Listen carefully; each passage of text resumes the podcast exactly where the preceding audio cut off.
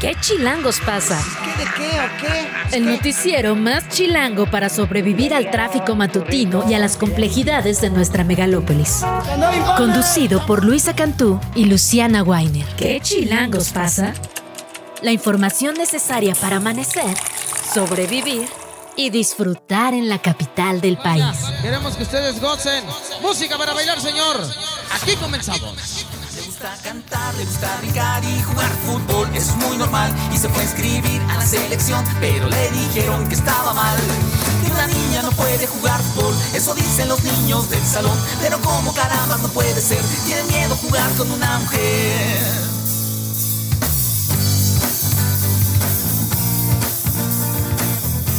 Miércoles 11 de octubre, 7 de la mañana con un minuto, está usted escuchando La Niña Futbolista del álbum Los Derechos de los Niños. El grupo es Los Patita de Perro, una banda de rock para niños originaria de Puebla, conocida por tocar en básicamente todos los espacios públicos de la capital de forma gratuita.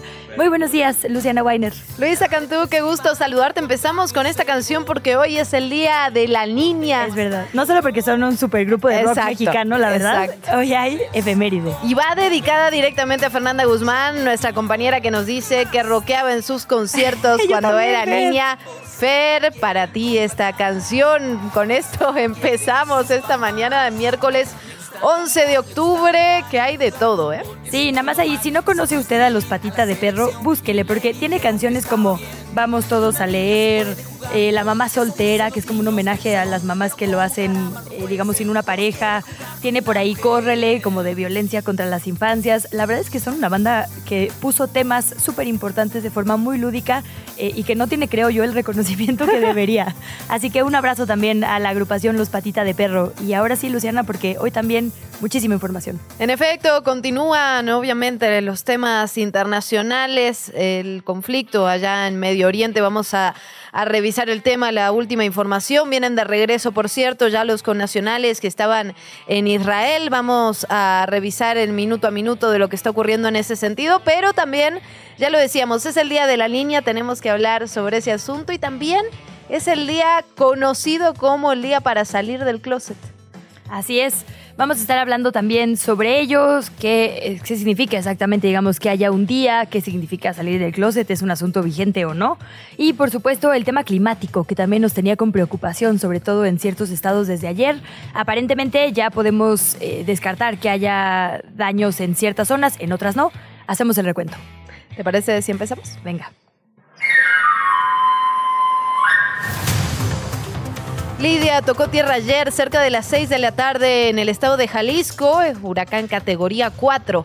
A lo largo de su trayectoria durante esta noche descendió primero a categoría 2. Para las 3 de la mañana ya se debilitó a baja presión remanente. Quedan algunas características, mal clima, obviamente, lluvias esporádicas. Sin embargo, la intensidad de sus vientos, si bien ha disminuido, las lluvias siguen muy intensas en algunos puntos particulares. Hablamos de Colima, Jalisco, Nayarit, Zacatecas. También habrá precipitaciones importantes en Coahuila, Durango y San Luis Potosí.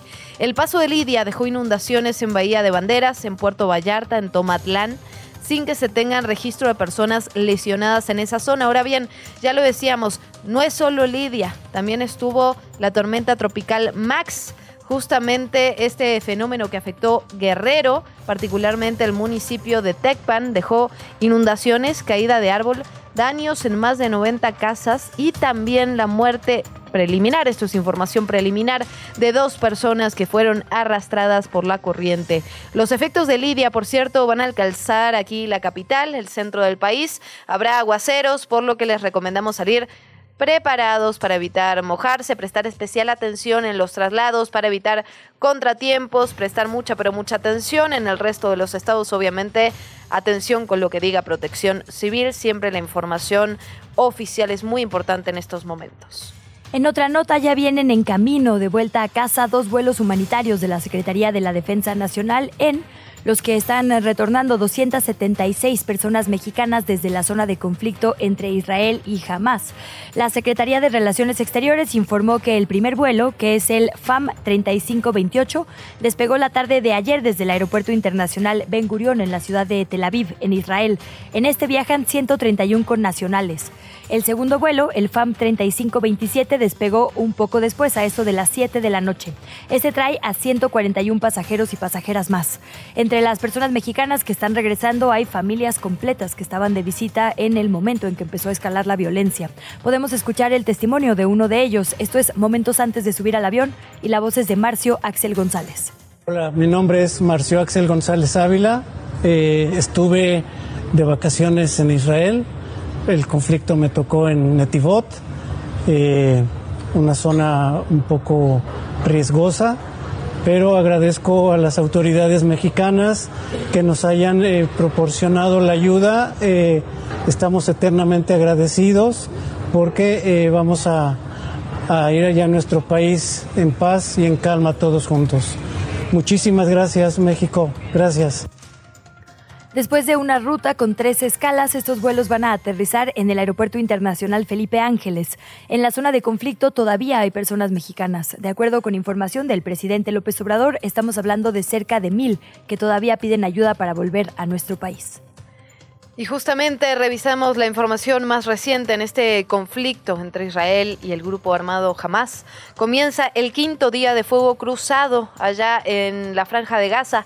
El ejército de Israel a lo largo de la madrugada bombardeó unos 200 objetivos en esta zona. Desplegó también 300.000 soldados. Esto lo informó el Ministerio de la Defensa israelí. En Gaza hay más de mil personas muertas, 5.000 heridos. Mientras tanto, en territorio israelí hay 1.200 víctimas mortales, más de 2.700 heridos. Los nuevos bombardeos sobre la franja de Gaza se han concentrado justamente en el área de Darak Tufa, que según Israel sirve como lugar central desde que los militantes de Hamas lanzan sus ofensivas. Ayer el presidente de Estados Unidos hizo un pronunciamiento a favor de Israel muy claro, muy duro. Dijo que no había excusas para el terrorismo cometido por Hamas. En otra nota y otro tono completamente, Mario Delgado, el dirigente nacional de Morena, dio a conocer que este viernes 13 de octubre se van a publicar ya los nombres finales de los perfiles que van a estar en la encuesta del partido para la candidatura a la jefatura de gobierno de la Ciudad de México y también de ocho entidades más que están en juego en las elecciones del 2024. Esto va a ser después de una encuesta de reconocimiento y un encuentro con las y los aspirantes si era confuso ya, Luciana, agárrate. a ver. Eh, a ver, son tres valoraciones las que está haciendo la Comisión de Elecciones. La primera es esta recomendación de los consejos estatales que ya conocemos. Cuatro nombres, dos hombres, dos mujeres. Caro Cruz, ok. Pero, ya que se define por Caro Cruz, ya, basta. Porque no son los únicos. Es decir, a pesar de que ya hubo una valoración de los consejos, todavía se pueden sumar más nombres. Se va a considerar también los resultados de las encuestas de reconocimiento, quién es más popular o no, pues. Y como tercer punto, la valoración política de los perfiles, es decir, si son afines o no a los ideales, digamos, del partido. Y estas personas van a ir a la encuesta final. Podrían ser hasta ocho perfiles. Eso pueden también ser cuatro, pueden ser cinco. Es que estuvo muy confuso. Creo que en un principio sí dijeron que podían ser entre seis y ocho. Luego el, este como consejo estatal puso cuatro, puso pero cuatro, luego que seis, ajá, que podían ser más después. Bueno, el punto es que sí iban a ser hasta ocho, pero no necesariamente ocho. Habrá estados donde sean cinco, otros seis. Pues así. Y habrá también. Y finalmente los que encabezan las encuestas son los mismos, las mismas. Más o menos. Fíjate que ayer pensaba, por ejemplo, en las encuestas de la Ciudad de México, por poner unas, ¿no? Eh, de por quién votaría está Omar Harfush y pegaditita Clara Brugado. Pero en las encuestas de reconocimiento está arriba Gatel, porque es al que más conoce la gente. Entonces ahí también las preguntas que se hagan en la encuesta, por eso ¿Y qué puntaje tiene? Porque ahí está siempre el tema de las encuestas, ¿no? Si una de las preguntas vale el 80%, pues la verdad es que el resto de las preguntas pues ya estarían así de papel picado, dirían en mi pueblo. Pues vamos a escuchar a Mario Delgado, a ver si lo explica mejor que nosotras. y el próximo jueves, este jueves, a las 12 del día, vamos a tener en cada entidad que va a elección una reunión con la y los aspirantes, con todos los inscritos, porque se les va a mostrar los resultados de las encuestas de reconocimiento. Posteriormente a eso, la comisión de elecciones sesionará el viernes para que el viernes mismo, este viernes, se publiquen los nombres de quienes van a ir a la encuesta final. Con razón yo decía, ¿por qué hay tanta publicidad de Torruco todavía si ya se dijeron los cuatro nombres? Bueno, ya veremos. Que van a ser 82. Bueno, mira, no sé si está claro con las encuestas, cómo se van a elegir los aspirantes, los coordinadores de las comisiones para defender la cuarta transformación, pero lo que sí está claro es que el presupuesto está realmente en una discusión álgida y lo que ya veníamos platicando, lo que era evidente, lo que habían anunciado una y otra y otra vez. Ayer hubo una sesión de unas tres horas y ahí la mayoría de Morena, sus aliados, el PT, el Partido Verde, aprobaron en la Comisión de Presupuestos de la Cámara de Diputados reformas legales para eliminar 13 de los 14 fideicomisos con recursos que maneja la Suprema Corte de Justicia de la Nación. Fueron 30 votos a favor, 21 en contra, obviamente de la oposición, del PAN, PRI, PRD y también de Movimiento Ciudadano. Y con esto se avaló el dictamen que mm, propone que solo se conserve el fideicomiso de apoyo a la Administración de la Justicia. La bancada de Morena argumentó una vez más, lo hemos platicado en este espacio, que el Poder Judicial cuenta con 21.554 millones de pesos que se encuentran en 14 fondos, de los cuales solo uno, según ellos, solo el Fondo de Apoyo a la Administración de Justicia, tiene un sustento legal. La propuesta de Morena es que de los 13 fondos restantes, que suman un total de 15.450 millones de pesos, deberían ser ya reintegrados a la tesorería de la federación para que puedan ser reasignados en programas sociales y en obras de infraestructura. Sigue este apriete al Poder Judicial en materia de presupuesto. Vamos a ver qué pasa. Sabemos que la tensión entre el Ejecutivo y el Poder Judicial ha sido constante y casi que va en aumento, diría yo. Ya está en vigor la reforma al Código Penal local, es decir, al capitalino, que busca prevenir la tala ilegal aquí en la Ciudad de México. En un comunicado, la Secretaría del Medio Ambiente informó que este decreto establece penas de hasta 20 años de prisión a quien ilícitamente comercie, acopie, almacene, transporte o distribuya madera en cualquier presentación, astillas, carbón vegetal o, también eh, a quien distribuya, transforme, eh, almacene materia prima en general, se le va a imponer una sanción económica. Los castigos van a aumentar si se trata de una persona servidora pública o alguien que sea beneficiario de programas sociales de protección al medio ambiente, que tenga conflicto de interés, vaya. Bueno, y si hablamos de temas complejos, tenemos que hablar de lo que está ocurriendo con el fiscal de Morelos, con Uriel Carmona. Es un tema que le hemos estado dando seguimiento, pero lo cierto es que se complica y se complica cada vez más. Bueno, la última información, la sección instructora de la Cámara de Diputados reanudó ya el juicio de procedencia en contra del fiscal de Uriel Carmona, ya lo decíamos. Esto está solicitado por la Fiscalía General de la República en 2020. El presidente de la sección instructora, Humberto Pérez Bernabé, explicó que el funcionario estatal tendrá siete días para presentar pruebas a favor, las cuales se van a sumar a estas 250 fojas que presentó ya en el procedimiento anterior, porque son múltiples los procedimientos que hay abiertos en contra del fiscal Carmona. Va a tener siete días primero para presentar estas pruebas, después habrá otros 30 días adicionales para que ambas partes sigan llevando pruebas, declaraciones, etcétera. Pérez Bernabé, por su parte, no quiso dar una fecha tentativa para la conclusión del procedimiento de desafuero del fiscal de Morelos, ya que los tiempos serán marcados por las pruebas que pudieran entregar las partes involucradas. Ahí sigue este caso que seguramente va a dar de qué hablar en las siguientes semanas. La entrevista. El día de hoy la Suprema Corte de Justicia de la Nación va a discutir un proyecto elaborado por la ministra Yasmín Esquivel. Es un proyecto que a su vez, digamos, responde un amparo de la Fundación para la Justicia, una pelea sobre qué es facultad de quién, básicamente en materia de migración en nuestro país y cómo es posible que acciones tan discriminatorias digamos y no acordadas binacionalmente por los poderes correspondientes, como el Quédate en México, hayan entrado en vigor, ¿no? De todo esto para explicarnos, digamos, cada parte de este proceso legal que puede ser complejo, vamos a platicar con Ana Lorena Delgadillo Pérez, ella es directora precisamente de la Fundación para la Justicia. Bienvenida, directora, muy buenos días. Hola, Luisa Luciana, muchísimas gracias por el espacio. A ver, ¿cómo llegó este tema a la Corte? Perdón, eh, paso a paso. Sí, no, ah, por ahí va, claro. A ver, les cuento primero el antecedente. Ustedes recordarán justamente que en por ahí de junio de 2019 se discutía mucho que el, el expresidente Trump quería subir los aranceles a México si no se frenaba la migración. Entonces, ahí lo que pasó fue que México hace un acuerdo con Estados Unidos a través de la Secretaría de Relaciones Exteriores del ex canciller Marcelo Ebrard mediante el cual se firma esta declaración conjunta en la cual México tomó dos compromisos. Uno, contener, detener y deportar a todos los migrantes que llegaban a México eh, para impedir justamente que pasaran a Estados Unidos. Y otra cosa que consideramos tremendamente delicada, puso la Guardia Nacional al servicio de Estados Unidos. ¿Por qué? Porque en ese acuerdo está escrito que México se comprometía a, a desplegar 6.000 elementos de la Guardia Nacional para eh, justamente frenar la migración.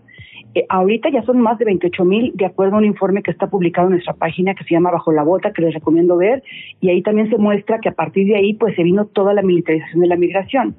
Entonces las consecuencias pues han sido terribles, o sea, hemos, hemos mutado además de, de Quédate en México o MPP hasta actualmente el título 8 o la prohibición de asilo.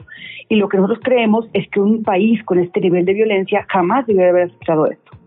En ese sentido, pues la Fundación para la Justicia promueve un amparo en contra de esta declaración conjunta con preguntas muy básicas. Primero, ¿cómo es que se firma un acuerdo donde realmente dice está sometiendo nuestra soberanía a Estados Unidos? Viola la constitución de los tratados internacionales. ¿Por qué no se hizo mediante un tratado internacional para que por lo menos pasara por el Senado y tuviera un contrapeso? Lo segundo es cómo México se eh, eh, dispuso eh, la Guardia Nacional al servicio de Estados Unidos para esta contención migrante y por qué aceptó pues prácticamente sin chistar poner en riesgo la vida y la integridad de las personas migrantes. El amparo lo promovimos, eh, desafortunadamente tuvo un muy mal camino en el juzgado de distrito, pero llegó al colegiado y ahí el tribunal colegiado dio su importancia. Eh, señaló que había una relevancia para el país eh, porque por primera vez se podría manifestar la Suprema Corte sobre el derecho al asilo, que es una cosa que pues creo que es muy importante para el contexto mexicano y se va a discutir hoy. ¿Cuál es el problema? El problema es que el, el, amparo fue tornado a la segunda sala a la ministra Yasmín Esquivel y publicó un proyecto que está cargado de irregularidades. Es un proyecto realmente vergonzoso, no solamente porque no tiene ninguna técnica jurídica, o sea, para cualquier abogado es súper difícil entender la construcción que hizo el amparo solamente para justificar que lo tenían que negar. Por ejemplo, dice que no tenemos interés legítimo como organización para ir a reclamar esto cuando esto ya está súper discutido en la Corte y la primera sala en un amparo parecido acaba de decir que las organizaciones sí tenemos interés legítimo. No reconoce que la declaración es en facto un tratado internacional y que debió de haber sido tratado de esa manera y no reconoce, o sea, que la política migratoria que se está implementando es consecuencia, esta política mortal del acuerdo. Eh, una cosa que consideramos muy grave es que dice que la Fundación, imagínense, no probó que México sea un país inseguro para las personas migrantes. Es decir, nos pone un estándar de prueba como si fuera un juicio civil y no toma en cuenta toda la evidencia que se le presentó. Entonces, nuestro llamado es para los ministros de la segunda sala primero que nada, pues a que se rechace este proyecto, porque sería vergonzoso y humillante, insultante para las personas migrantes y para el país, y pedirles que se rechace y que por lo tanto sea retornado hacia para algún otro ministro para que realmente retomen esos compromisos internacionales, los compromisos en la Constitución y sea una resolución que se acorde a eso.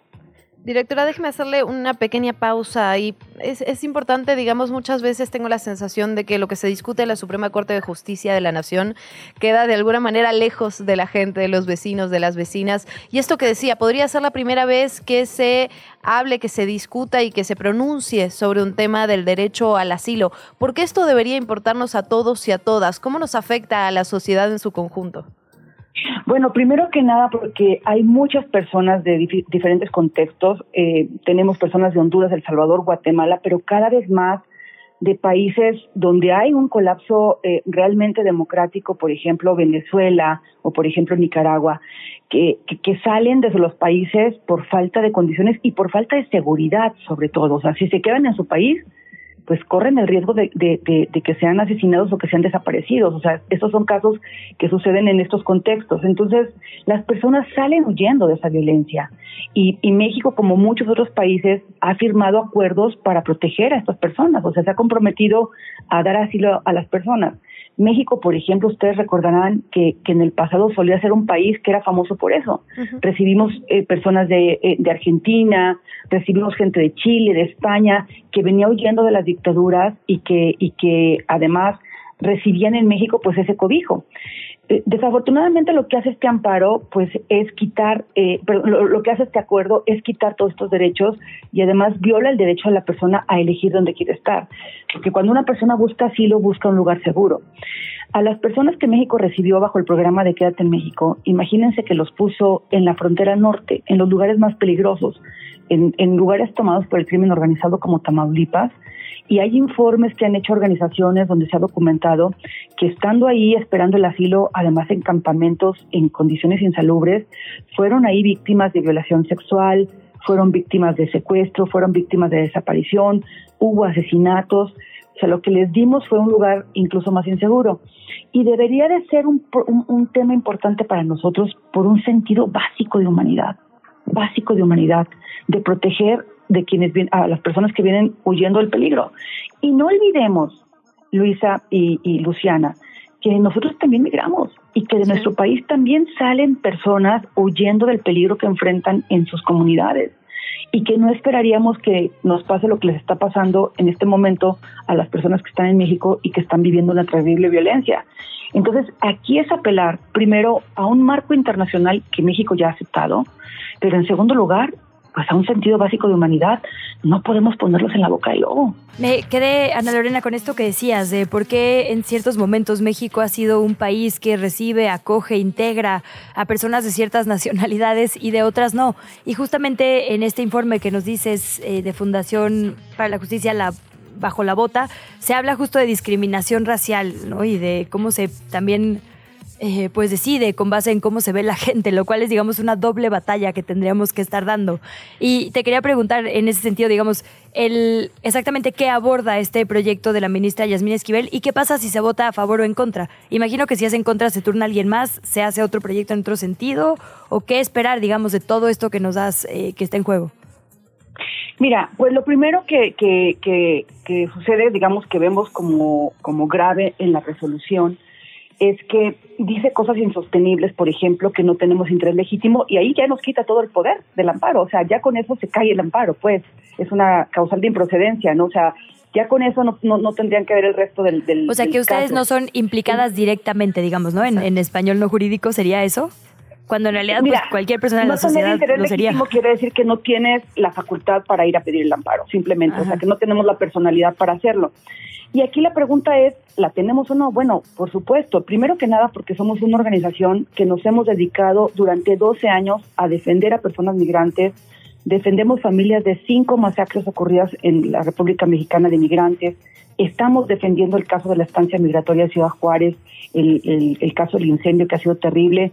Tenemos más de la representación de más de 300 víctimas, familias de desaparición y de ejecución en México, pero además eh, ¿qué, mejor que probar que tenemos interés legítimo con nuestras propias resoluciones que hemos tenido ya en la Suprema Corte sobre otros temas.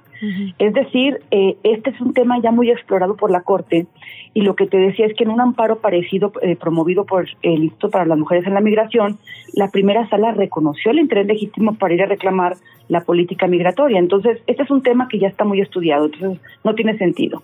Lo segundo es, no entra a estudiar lo que nosotros le pedimos y es que si el acto de la celebración de la declaración debió de haber sido tratada como un tratado internacional, es decir, subir el estándar de la celebración por todo lo que implicaba. Imagínate que ahí se comprometió el país, se comprometió cómo iba a gestionar toda la política migratoria y se comprometió la Guardia Nacional, al servicio de Estados Unidos. Esto mínimamente debió de haber pasado por el contrapeso del Senado. Y después, lo que no reconoce es que es esta política migratoria es la que está eh, causando la muerte y la desaparición y los delitos en contra de las personas migrantes.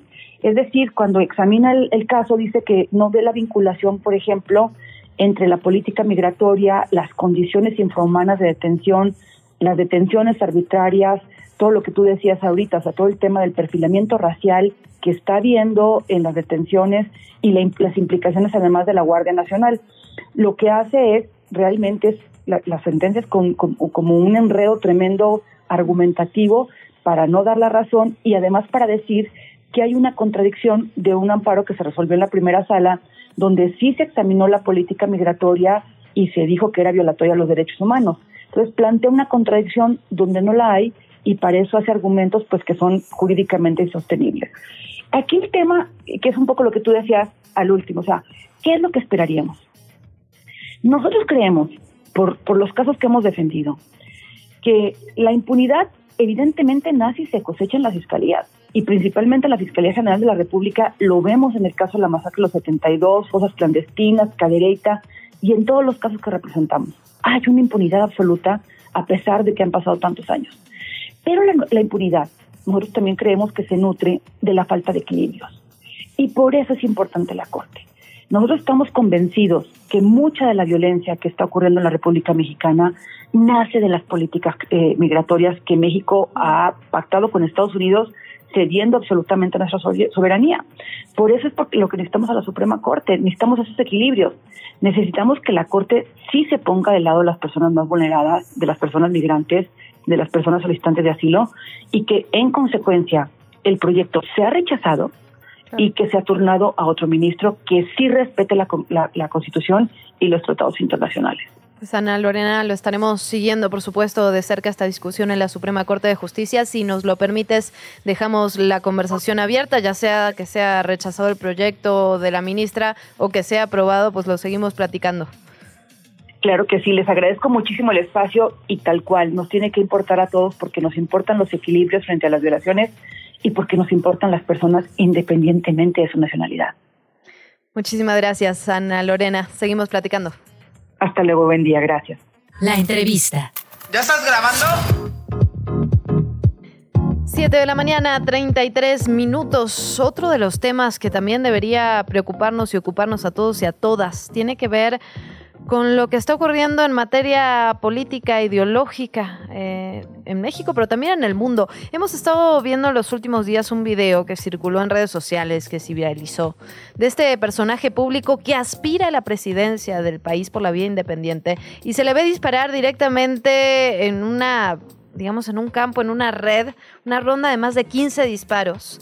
Y acompaña este video con una amenaza, una amenaza directa contra tres grupos de la población, tres grupos además históricamente discriminados. A ver, ¿contamos los delitos? Sí, arma de uso exclusivo del ejército. claro, porque además es un ah, arma de alto poder. sí, sí, sí, para empezar, ¿no? Para empezar. La amenaza, supongo que también, como Sí, claro, amenaza. La discriminación. Discriminación, o sea, hay ahí una lista de delitos brutales de una persona que aspira a ser el presidente de los mexicanos y mexicanas realmente indigna, preocupa. No vamos a mostrar el video, no vamos a reproducir el audio porque realmente creemos que eh, que, es complicado. más seco, ¿no? Sí, exactamente, que no hay que hacerle eco a esta, a esta situación, pero lo que sí vamos a hacer es platicar sobre lo que está ocurriendo con estos movimientos profundamente violentos que vienen, o al menos en su narrativa, que pretenden quitar derechos adquiridos, garantizados desde hace varios años, y por eso agradecemos con muchísimo gusto a Ingrid Urgüelles, ella es abogada, es doctora en literatura, y vamos a platicar sobre este asunto.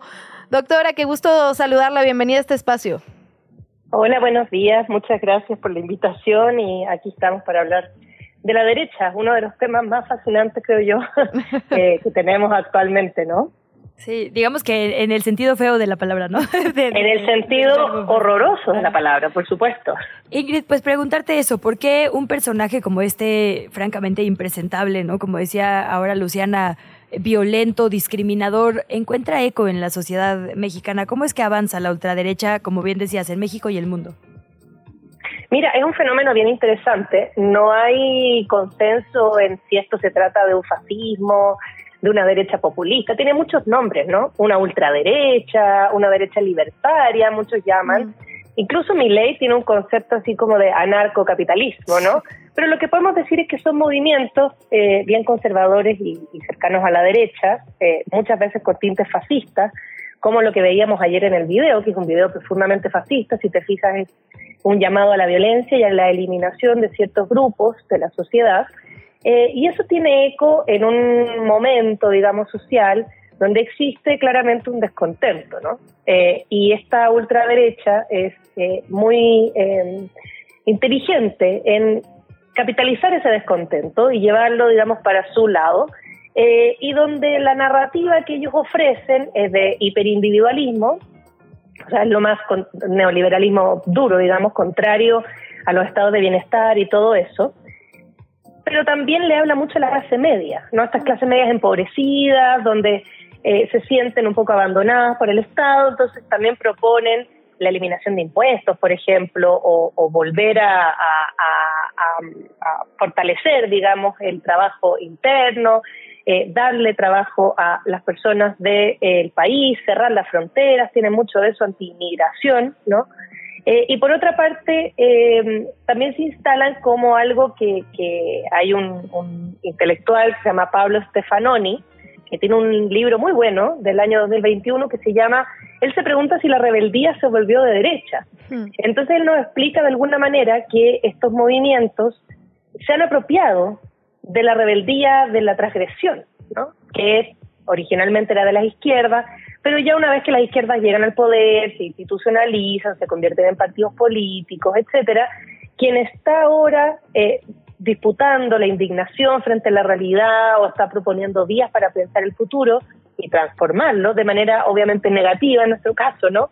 Eh, son estas ultraderechas, ultraderechas que capitalizan, ¿verdad?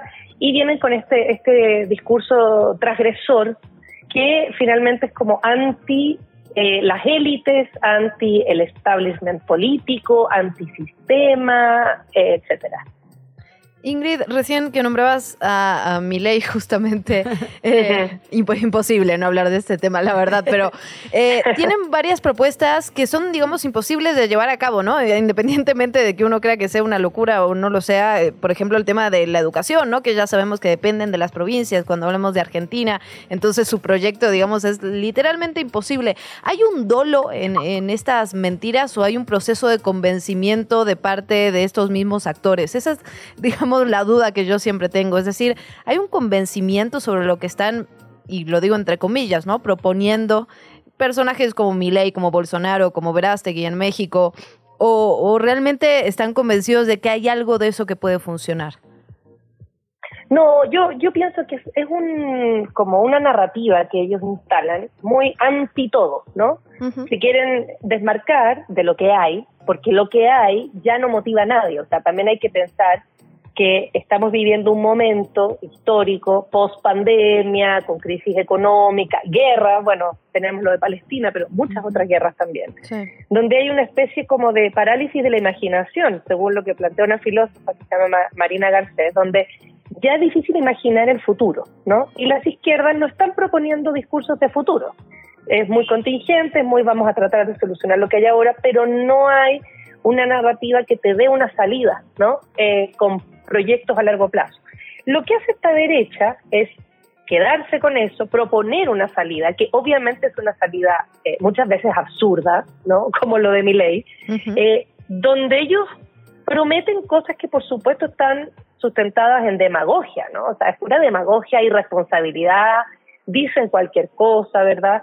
Eh, y rompen, se supone, con lo que existe, con, con el statu quo. Eh, sin siquiera decir cómo lo van a hacer, si es viable hacer lo que están proponiendo. Eh, lo de mi ley, si tú eh, lo escuchas, ¿verdad? Es lo único que dice es lo que va a eliminar, ¿verdad? Ya estoy en contra de, del Estado, ¿verdad? Lo voy a disminuir a su, a su mínima expresión, que es algo muy neoliberal, pero él lo lleva al extremo. Pero también pero por una serie de cosas que uno piensa y dice, mira, si las realiza realmente va a desmantelar un país completo. Y, ni si, y ni siquiera te dice cómo las va a hacer. No, o sea, tampoco hay una propuesta como de realizable, digamos. Sí, totalmente. Ingrid, pues yo eh, insisto y me quedo mucho con esto que nos dices de tener cuidado con los falsos responsables o, enemigos imaginarios que crean estas personas, ¿no? Ni las crisis son culpa de las personas migrantes ni de estas comunidades. Bueno, él dice eh, en este, bueno, ni lo voy a replicar, pero eh, grupos, digamos, históricamente vulnerados también dice eso, ¿no? Como a ah, cualquier divergencia, cualquier diversidad también es culpable de esta crisis que estamos teniendo. Entonces, tener mucho cuidado, ¿no? Cuando algo nos suene de eso, revisemos por qué y tratemos como de con toda la calma eh, llevarlo a, los lugares, digamos, de origen de la crisis correcta, que nunca son otras personas, ¿no? Eh, y bueno, en ese sentido, preguntarte también por México, ya concretamente, porque jajajiji, y ahí está mi ley con los debates, cómo le va con eh, estas pues votaciones, creería yo que tienen pues no sé, porcentajes que nadie se imaginó. Y un poco ese es el panorama que estamos viendo en México. El Yunque, estas organizaciones de ultraderecha o antiderechos, operaban antes como secretamente en lo oscurito. Ahora hay una cara visible, ¿no? Ahora hay una irrupción en la política formal. Sí, totalmente. Mira, estos son movimientos que se eh, organizan a partir de los 2000 y tienen su origen en, ciertos procesos europeos de crisis. Todo, todo se genera a propósito de crisis económica, finalmente, ¿no? Eh, y se arman estos movimientos que, bueno, uno lo ve representado en este partido Vox de España, eh, que tiene, ¿verdad?, como su origen así, eh, y todos los vínculos que han tenido con ciertos personajes de América Latina, pero también de Estados Unidos, estamos pensando en Trump y Bolsonaro, que yo diría eran como los quienes representaban un poco estos movimientos. Eh, y se han ido expandiendo porque obviamente aquí hay intereses que están detrás. Eh, pese a que ellos se dicen que son rebeldes, ¿verdad? Y antisistema, finalmente ni son rebeldes ni son antisistema porque representan a toda una élite económica mundial. O sea, la verdad es que quien más quiere que el establishment y el statu quo se mantenga son ellos, ¿no? y se han ido expandiendo porque tienen recursos, porque tienen, eh, porque han logrado armar ciertos brazos en distintos países Estoy pensando también, por ejemplo, en, el caso chileno, que es de donde yo vengo, está este personaje Cast. Y Cast también era una persona, un outsider, alguien que no ganaba elecciones, que estaba por ahí siempre con su narrativa y ultraderechista, y de pronto empezó a tener mucho apoyo. Tanto apoyo que en la última elección disputó, ¿cierto?, la candidatura presidencial, con mucha dificultad se ganó. Eh, ganó el progresismo. Pero está ahí, ¿verdad? La amenaza. Mi ley también hubiera sido impensado hace unos años atrás. Y parten como Verástegui, es decir, parten de manera muy pequeña, muy disruptiva, eh, muy yo soy distinto a lo que hay, ¿no? Porque, como te digo, capitalizan esto de que el malestar con los partidos políticos, etcétera, eh, pero van tomando fuerza. son un germen que finalmente sí llega a disputar elecciones importantes. Entonces, siempre hay que estarlos viendo, mirando eh, qué hacen o, en qué narrativas se están instalando, porque cada país también tiene sus particularidades, dependiendo del descontento que haya en el país, dependiendo del fracaso del progresismo que haya en el país, dónde se va a instalar esta ultraderecha. Entonces, eso es más bien lo que hay que tener siempre en cuenta. Ante el espacio que deja el progresismo, si hay luchas no, digamos, eh, resueltas por la izquierda o está ese descontento económico, etcétera, por ahí se cuelan. Son esos entresijos por los que entra la, la ultraderecha. Y en ese sentido, Ingrid, tengo la sensación de que muchas veces eh, nos falta un poco de autocrítica en ese sentido. Lo decías eh, sobre este descontento con los partidos políticos eh, con base en algo muy real, ¿no?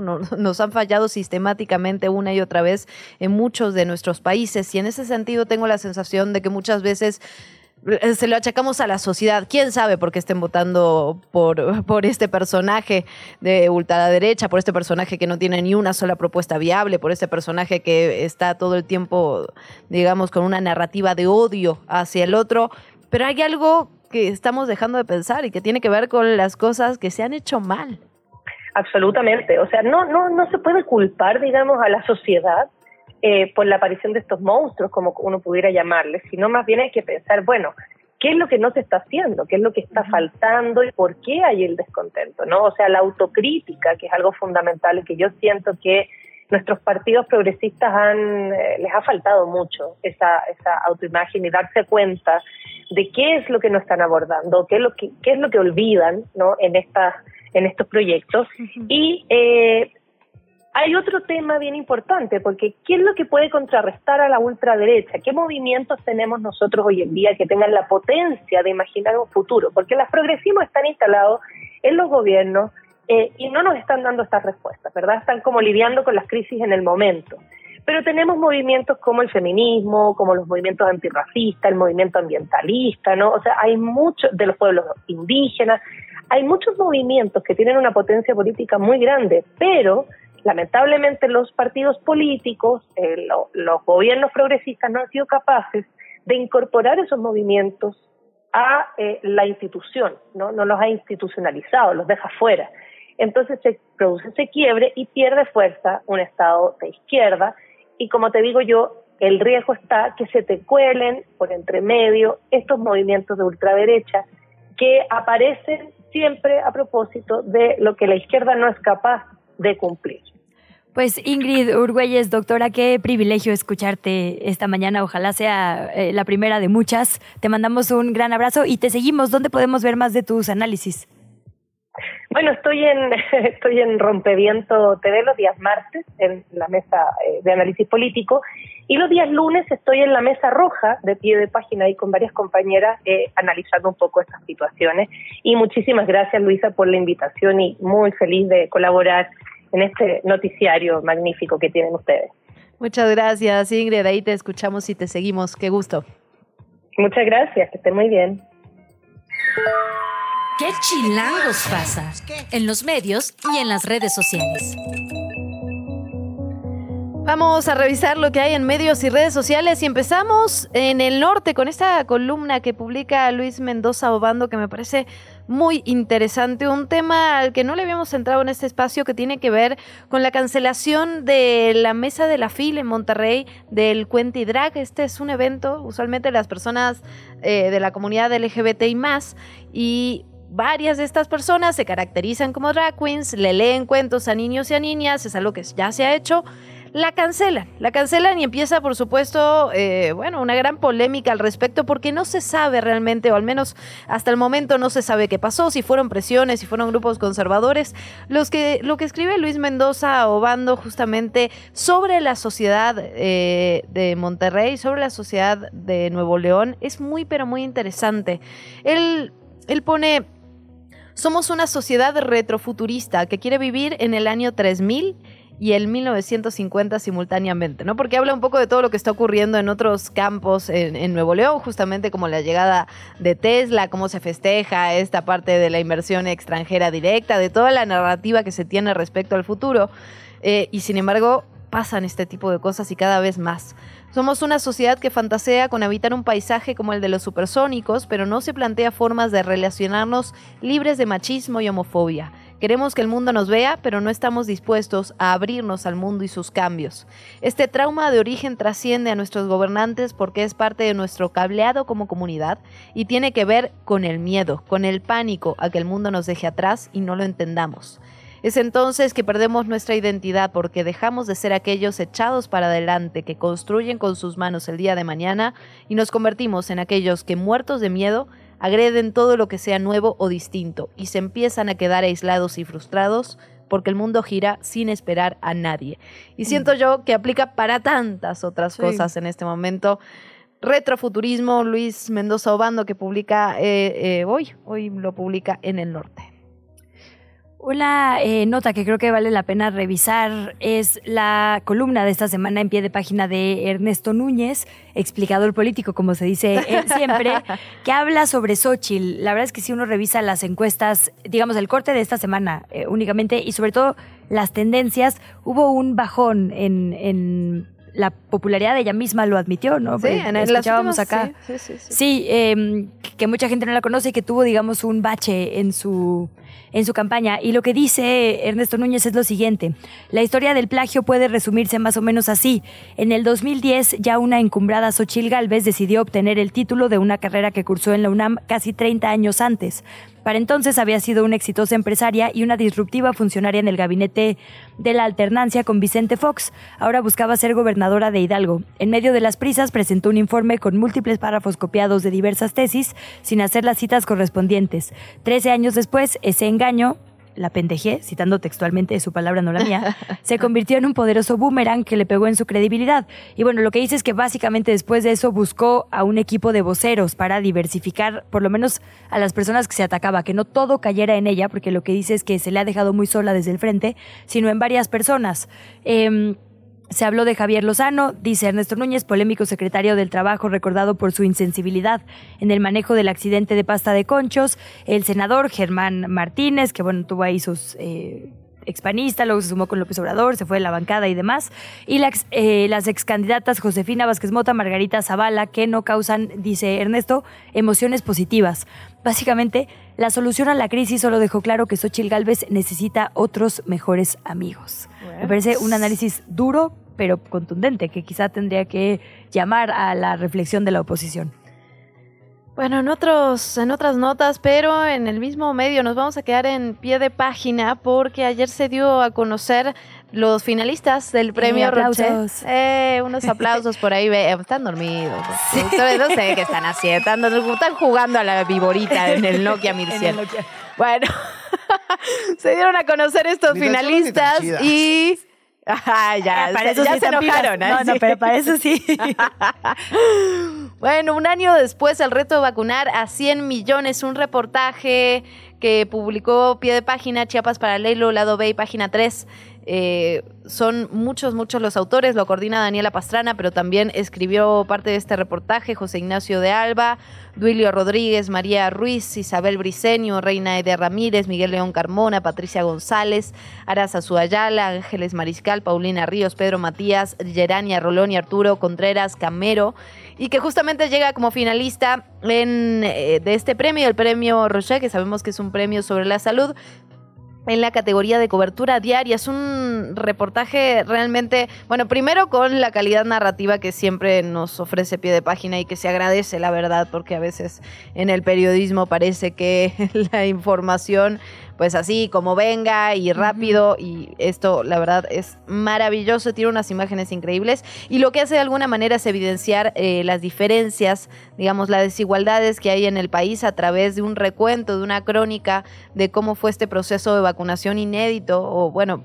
digamos, al menos inédito en algunas décadas en nuestro país, y recorre literalmente la montaña de Guerrero, por ejemplo, eh, algunas de las comunidades más alejadas, un pueblo nahua en Veracruz, eh, también aquí lo que ocurrió en la capital, pero también lo que pasó en Oaxaca, lo que ocurrió en Milpa Alta, en el Valle de México, esta disparidad incluso dentro de nuestro Valle de México no es lo mismo Ecatepec que la Benito Juárez, evidentemente es un trabajo realmente maravilloso, no es que fue publicado recién, pero sí como acaba de quedar eh, como finalista de este premio, me parecía importante retomarlo porque es maravilloso, la verdad.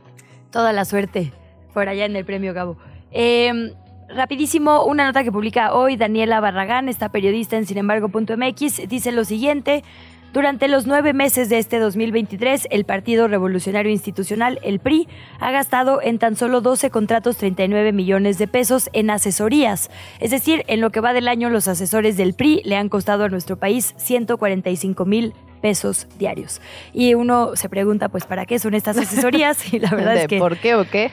Pues lo que encontró son asesorías en riesgo político, asesorías en fines sociales del partido, asesorías a la presidencia del CEN, y pues la presidencia del CEN es Alito Moreno, que por cierto también se autoda en empresas y en fundaciones Casi eh, que del se dio propio su propia PRI, capacitación, ¿no? contratos. Entonces, bueno, un reportaje de Daniela Barragán que vale la pena revisar el día de hoy. Ahora bien, hay información también un poco más amable, ¿no? Que publica Weird, que tiene que ver con Google y esta digamos, esta propuesta que se hace para eh, hacer las luces de los semáforos un poco más eficientes y, y no tan también, molestas, ¿no? No tan así.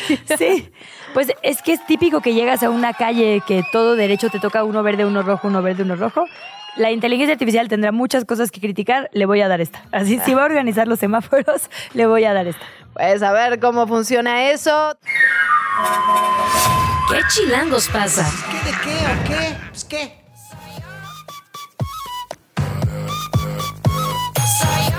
Yo sé que habíamos dicho que yo regresaba del corte, pero te voy disfrutando tanto que mejor tú, por favor.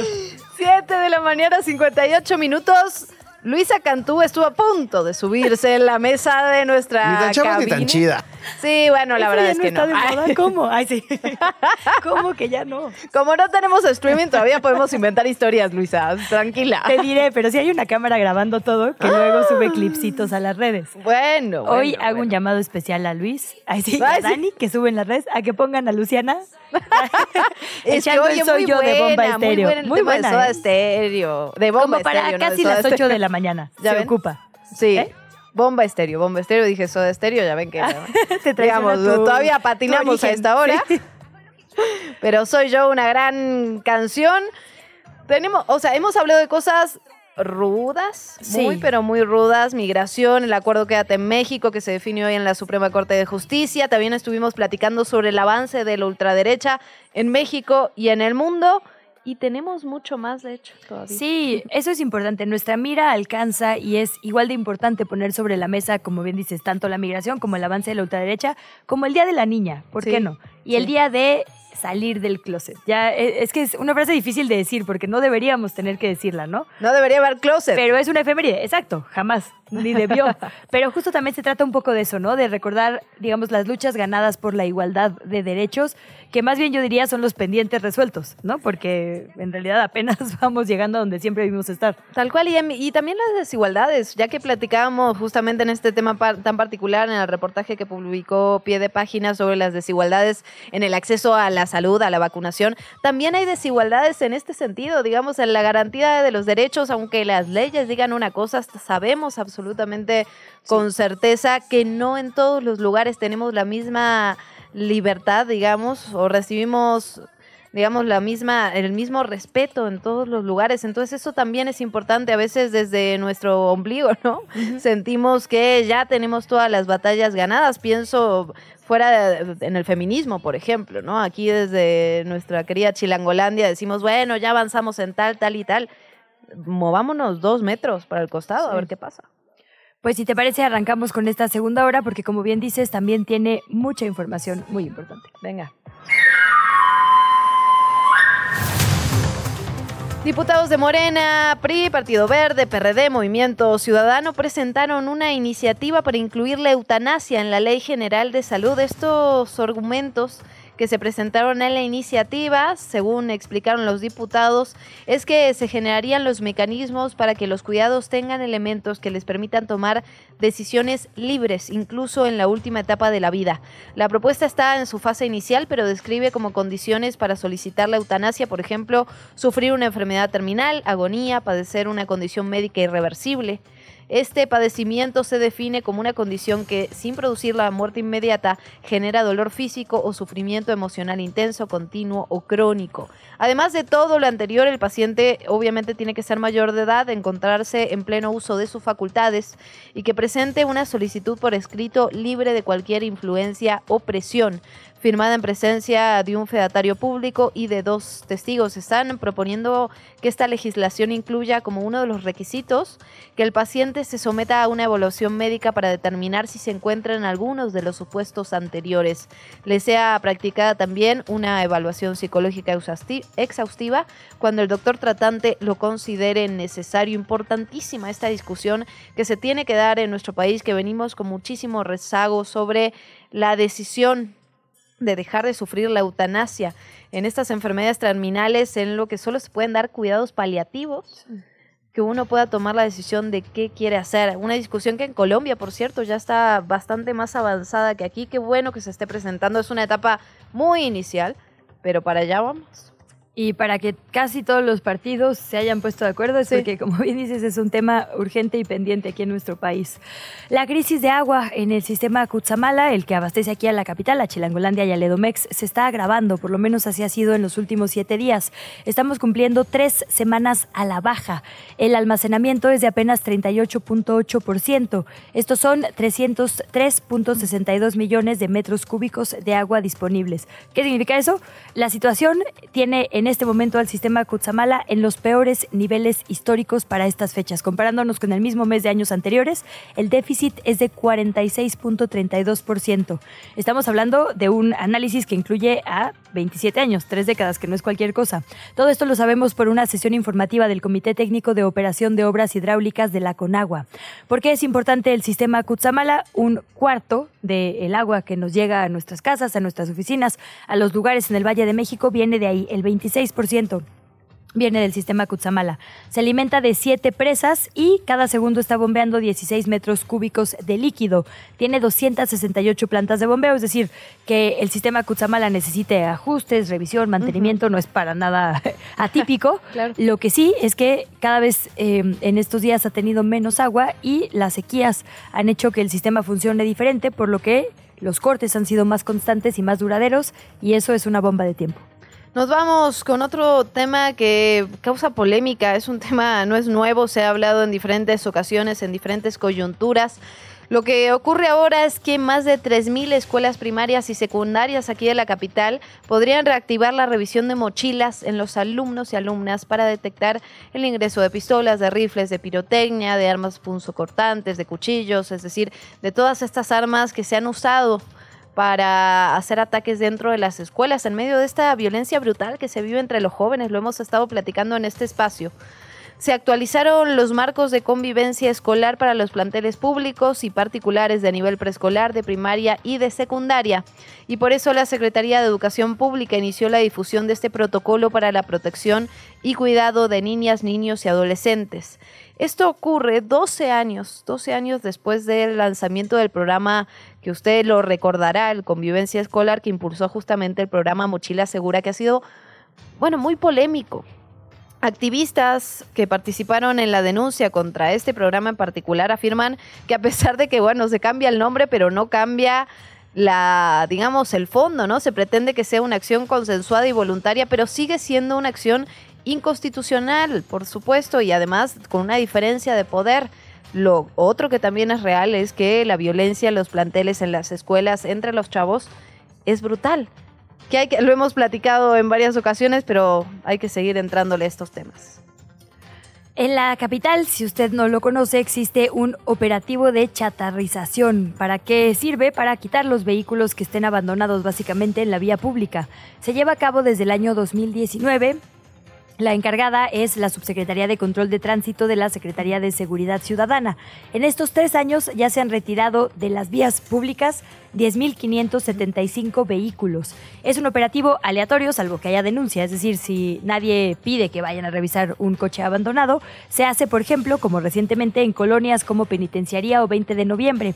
Recientemente por allá en la Venustiano Carranza se quitaron 20 vehículos de la vía pública. Obviamente se revisa de quién son con las placas, estas personas son notificadas y si en tres días naturales no hay ninguna respuesta, se procede ahora sí que a la chatarrización. De acuerdo con la SSC, el avance de este operativo se logra en gran parte gracias a las denuncias de la gente. Si usted ve por ahí un coche que ya lleva mucho tiempo, que de plano se ve en condiciones de abandono, haga la denuncia correspondiente. Ya hay hasta cartelitos, ¿no? De no estoy abandonado. Sí, exacto. sí. Bueno, nos vamos con otros temas. Ayer hubo caos vial aquí en la capital. Fueron cientos de conductores y usuarios afectados. Esto fue porque integrantes de la Asamblea Nacional de Usuarios de Energía Eléctrica realizaron varios bloqueos en diferentes puntos, las más grandes, Calzada de Tlalpan, Calzado Ignacio Zaragoza, Avenida Insurgentes, Anillo Periférico. Esto provocó congestión vial y largas filas de automóviles, particularmente en el oriente y en el sur de la ciudad. Los manifestantes piden borrón y cuenta nueva y una tarifa social justa en electricidad. También estaban solicitando que se les perdone la deuda que mantienen con la Comisión Federal de Electricidad. Y por cierto, Hoy también este mismo grupo va a realizar manifestaciones en el Zócalo Capitalino con las mismas demandas porque por supuesto no fueron solucionadas todavía, así que atención ahí con las manifestaciones. El Estadio Azteca va a ser remodelado, esto lo sabemos, aunque insistimos quién sabe cuándo porque la fecha cambia, pero tiene que ser obviamente antes porque eh, antes del 2026 nos estamos preparando para el Mundial que vamos a compartir junto con Estados Unidos y Canadá. Los trabajos ahora sí se prevé inicien el próximo año y por ello obviamente las Águilas del América van a tener que salir de su casa. Se habla que incluso de la Ciudad de México para poder jugar los partidos que le toquen como local. Es decir, pues albergarlos en otro lado, ¿no? Que ya no sea el Estadio Azteca.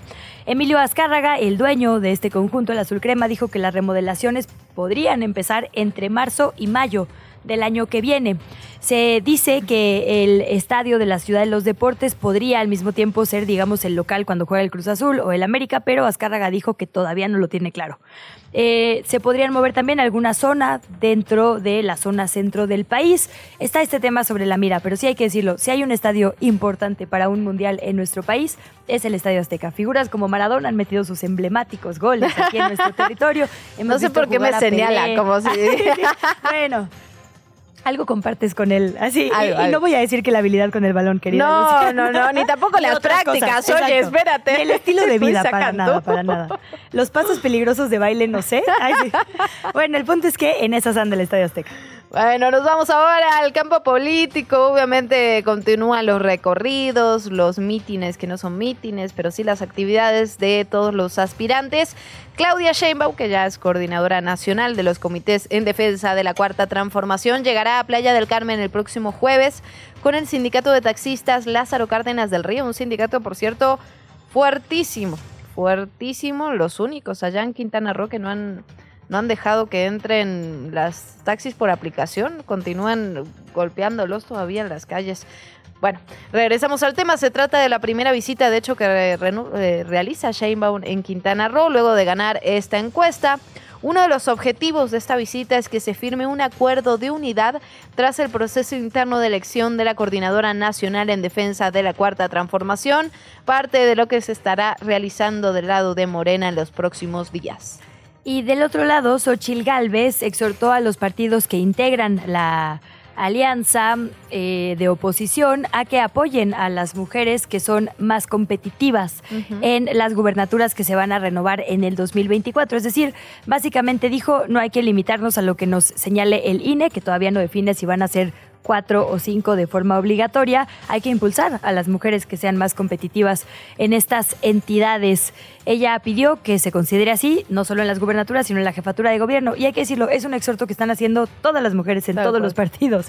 Citlali Hernández en Morena, Xochitl Gálvez en la oposición, todas han dicho, no nos tienen que poner el techo, sino el piso, ¿no? Deberíamos voluntariamente estar llamando a una paridad histórica, porque Ponto Mario Delgado decía, bueno, es que ya en estos últimos años hemos puesto a muchas mujeres gobernadoras. Ajá, pero hablemos de la historia. Así. No, claro. Esto se trata, digamos, de romper el techo de cristal, de poner a mujeres, porque históricamente se nos debe, digamos, ese lugar de toma de decisiones. Sí, ojalá llegue un momento en donde no se necesiten esas cuotas paritarias, pero todavía hay que impulsar esos cambios. Y lo hablábamos ayer, las encuestas.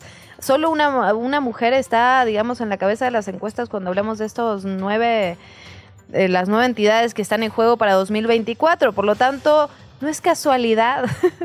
a ver, no es casualidad, digamos, son inequidades históricas que se terminan reflejando en las decisiones, en las votaciones y en el conocimiento de las aspirantes en la República. Totalmente, pues sin duda esto será algo que cambiará, digamos, esto que dices, la siempre ver mujeres en ciertos espacios y mujeres que jalan a otras mujeres en sus equipos son un círculo virtuoso. Ahora con presidenta sí o sí, seguramente también veremos cambios. La mañanera. Quieren prohibirla, imagínense. Información importante de la conferencia matutina. Laura Velázquez, la titular de Protección Civil, reportó durante la conferencia mañanera que el huracán Lidia ya provocó la muerte de una persona informó que hay 32 mil elementos ayudando en estas zonas afectadas. Adelantó que hoy se va a realizar los recorridos de evaluación de daños y análisis de necesidades y que los tres órdenes de gobierno trabajan coordinadamente para ayudar a los afectados.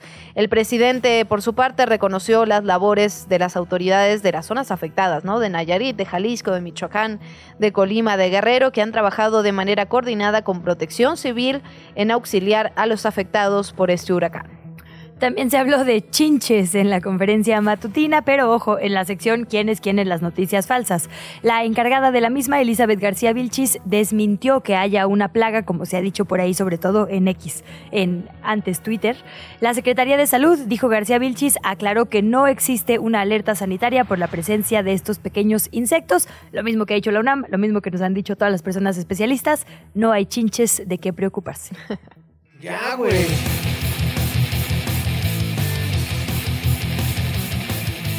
Vecinos de la colonia postal en la alcaldía Benito Juárez reportan que desde el 2019 autoridades de esa demarcación han ignorado sus peticiones sobre el funcionamiento de la fuente en el Parque Miguel Alemán. De las 24 fuentes que hay en la alcaldía, solo hay dos que estaban funcionando en el 2022 y la situación no ha mejorado. El pasado 17 de abril se entregó un reporte a través del ejercicio Yo Cuido Mi Parque al alcalde, a Santiago Tabuada, y todavía no hay respuesta. Hablando de eso, ayer hacías una muy buena propuesta. Vamos a juntar todos los Yahweh, alcalde por Ah, alcalde. sí. Cuando vengan aquí al programa, Ay, les vamos a decir, aquí tiene su acumulado, ¿para cuándo la solución? Yo te iba a decir que mi parque es el parque de los venados, es el que voy con mis hijos y tampoco están funcionando ahora que lo pienso las, las fuentes. Mi hijo siempre dice como venado, venado y está ahí todo muerto solo sin agüita alrededor.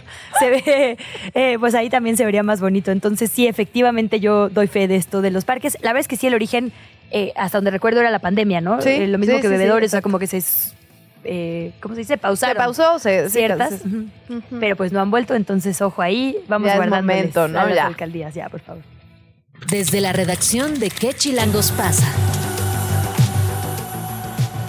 8 de la mañana, 15 minutos, ya lo adelantábamos hace un ratito, hoy es el Día Internacional de la Niña, mucho, mucho de qué platicar.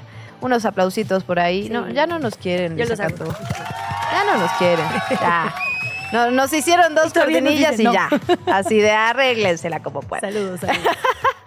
Bueno, mucho de qué platicar sobre este tema y para eso Fernanda Guzmán, nuestra querida compañera, está con nosotras para platicarnos un poquito más del asunto. Qué lindo estar aquí con ustedes. Y sí, pues esta fecha es importante. Se trata de un día que busca reconocer y refrendar los derechos de las niñas, así como los desafíos que enfrentan en todo el mundo. Cada año se busca realizar acciones colectivas para su empoderamiento y el cumplimiento de sus derechos humanos y con ello lograr incidir por fin en el espacio público, en los espacios públicos y privados. Eh, el Día de la Niña lo estableció la Asamblea General de las Naciones Unidas en el año 2011, cuando se señaló que las niñas están rompiendo los límites de las barreras que plantean los estereotipos y la exclusión. Y de acuerdo con el INEGI, en 2020 había 18.9 millones de niñas y mujeres adolescentes en el país. Esto corresponde al 49.3% de la población de entre 0 y 17 años a nivel nacional. Pero, ¿cuántas chilanguitas hay aquí en la Ciudad de México? ¿Cuántas niñas hay en nuestra capital? De acuerdo con las cifras del INEGI y también recuperadas por la Red de los Derechos de la Infancia, en 2020 la Ciudad de México tenía una población de 2 millones de personas de entre 0 y 17 años, de las cuales el 49.2 son mujeres. Destacan que en el mismo año la Ciudad de México era el sexto estado con mayor población de niñas, niños y adolescentes en el país. Sin embargo, también esta entidad figuraba como la tercera entidad en el país con mayor cantidad de niñas, niños y adolescentes que fueron atendidas en hospitales del país por violencia física en 2021. Esto de acuerdo con datos de la Secretaría de Salud. Es decir, las violencias contra niñas, niños y adolescentes son un problema que hay que atender de manera urgente. ¿Qué ley protege? O sea, para esto, ¿qué ley protege? ¿Y de qué edades estamos hablando? Esta ley es la ley de los derechos de niñas, niños y adolescentes, misma que define que son niñas y niños los menores de 12 años y adolescentes las personas de entre 12 años cumplidos y menos de 18 años de edad. Para efecto de los tratados internacionales y la mayoría de edad son niños los menores de 18 años de edad, pues ya lo sabemos, ¿no? Básico. Ajá. Para las instancias internacionales como Naciones Unidas o UNICEF, este día se debe recordar porque las niñas son emprendedoras, innovadoras e iniciadoras de movimientos globales y están creando un mundo que es relevante para ellas y las generaciones futuras. Eh, Y bueno, con motivo de, de este importante día, eh, ayer me acerqué a una escuela para preguntarle a algunas de las niñas qué, qué es para ellas lo mejor de ser una niña y también, ¿por qué no?, qué es lo peor. Y esto es lo que me respondieron. A ver. Lo que más me gusta de ser niña es que pues puedo usar vestidos, faldas, puedo participar en varias actividades recreativas. que soy un poquito más inteligente. Me puedo vestir de varias formas como yo quiera. Pues eres más buena en algunas actividades. Te puedes peinar, te puedes usar vestidos, faldas. Las niñas son más tranquilas y son más relajadas. Puedo hacer más cosas que los niños, como bailar. Lo que no me gusta de ser niña es que no puedo hacer muchas cosas, porque dicen mis papás que es peligroso para las niñas como salir a jugar a la calle. Lo que menos me gusta es que no puedo jugar así cosas que se me enreda el pelo. Y bueno, mu- muchas de estas niñas respondían esto que tiene que ver con el, el- poder vestirte con faldas, vestidos, y si bien eh, esto puede señalarse como un estereotipo de género, también me, me parece importante destacarlo como pues una libertad que se tiene de poder expresarte de una forma mucho más, eh, no sé, fácil, sencilla, eh, sin tantas estructuras cerradas como lo pueden vivir, por ejemplo, los niños, ¿no? Me impresionó, perdón, pero me impresionó mucho, ¿no? Eh, esta niña que dice que lo que no le gusta es que los padres dicen que hay muchas actividades que son muy peligrosas, particularmente para las niñas, lo cual pues es cierto. Es, que es cierto, es cierto. Hubo un ejercicio bien bueno, no, es que padre no es la palabra bien, que, ilustró mucho, digamos. Es que sí, o sea, padre tiene una connotación buena, pero un ejercicio que hizo la Comisión de Derechos Local en la pandemia eh, y les hacía ciertas preguntas a los niños y se dieron cuenta que, claro, responden lo que escuchan en casa, ¿no? Entonces, ambas cosas, tanto sí, me puedo poner vestido, como esto es peligroso, son lo que les damos las personas adultas. y eso también es un buen diagnóstico, digamos. Buen diagnóstico, sí, no solo de las infancias, de, la sociedad misma. Pues. Totalmente. Ay, Fer, qué bonito ejercicio, como siempre. Sí, qué, qué interesante, gracias, Fer. Y felicidades a todas las niñas que nos están escuchando el día de hoy. La entrevista. ¿Ya estás grabando? Y justamente sobre este tema vamos a seguir eh, platicando y por eso estamos alegres y felices de recibir a Tania Ramírez, directora de la Red por los Derechos de la Infancia. Tania, qué alegría saludarte, reincidente ya de este espacio. Muchas gracias, ¿cómo estás? Reincidente y con mucho gusto. Gracias a ustedes, Luisa y Luciana, por por pensar en la niñez en un día como hoy y sabemos que también en, en otros días, pero hoy en particular sobre cómo viven las niñas, ¿no? Y qué, qué lindo ejercicio poder escucharlas. Muy bien. sí. Totalmente. Tania, bueno, cuando es Día de la Mujer siempre hay, ¿y cuándo para cuándo el Día del Hombre? ¿Ya sabes para cuándo el Día del Hombre? ¿Por qué es importante diferenciar? No es que no nos importen los niños, siempre hay que empezar diciendo, por supuesto, que todas las infancias nos importan muchísimo, pero como ya escuchábamos, las niñas tienen factores extra eh, con los que cargan desde muy temprana edad. Y por eso es importante diferenciar y ver con perspectiva días como el de hoy. ¿Por qué es importante que haya un día específicamente de la niña? Por supuesto, es importante pensar en ellas porque los obstáculos a los que se enfrentan eh, en el transcurso de su vida son mayores y además, por más que hayan cambiado muchas leyes y realidades en nuestro país, la verdad es que el piso no sigue siendo igual de parejito para las mujeres que para los hombres. Entonces, sí, a una niña, dependiendo de dónde nazca eh, y, por supuesto, el hecho de nacer mujer, le van a costar más trabajo algunas cosas y los datos son muy claros, ¿no? Ya lo veíamos, a mí el que más me escandaliza es el de violencia sexual, ¿no? A nivel nacional, el 93% de los casos de violencia sexual de todas las personas entre 0 y 17 años es en contra de niñas y adolescentes. Entonces, claro que necesitamos arrojar luz sobre esas problemáticas y, gritar que están viviendo ese tipo de violencias todavía hoy, por más que MeToo, por más que feminismos, etcétera, siguen observando eh, muchas más agresiones las, las niñas y las adolescentes, ¿no? Y tenemos muchos instrumentos bien interesantes, algunos muy recientes, la encuesta nacional sobre trabajo infantil, eh, Coneval acaba de sacar datos sobre pobreza y cuando nos detenemos a ver cómo están viviendo las niñas y las adolescentes hoy podemos eh, usar este eufemismo, si me lo permiten, eh, pues estamos observando que viven de manera distinta, ¿no? Por ejemplo, eh, si hablamos de, de, pobreza y de pobreza extrema, casi el 46% de las niñas y adolescentes en nuestro país vivía en situación de pobreza en 2020, ¿no? Es decir, 8.4 millones de chavitas, ¿no? Y a nivel nacional ese porcentaje es mayor al de los hombres, ¿no? Es decir, los varones que están viviendo un poco menos, unas décimas si quieren, pero un poco menos de pobreza. Si nos vamos a ver eh, otros indicadores como las carencias en salud, en acceso a la seguridad social, etcétera, las niñas y las adolescentes siguen teniendo un puntito, dos puntitos, tres puntitos por debajo. Y a eso nos referimos con que no hay un piso parejo, ¿no? Que les va a costar más trabajo construir un proyecto de vida digno y sabemos que además eh, una cultura machista como la cultura mexicana en la que vivimos, pues va a poner distintos momentos en hitos de su vida en donde probablemente tengan que tomar la decisión de dejar la escuela, en donde probablemente tengan que tomar la decisión eh, de interrumpir o no un embarazo eh, adolescente. Es decir, sí están viviendo distintas problemáticas en un México adverso, pero en un México adverso para las mujeres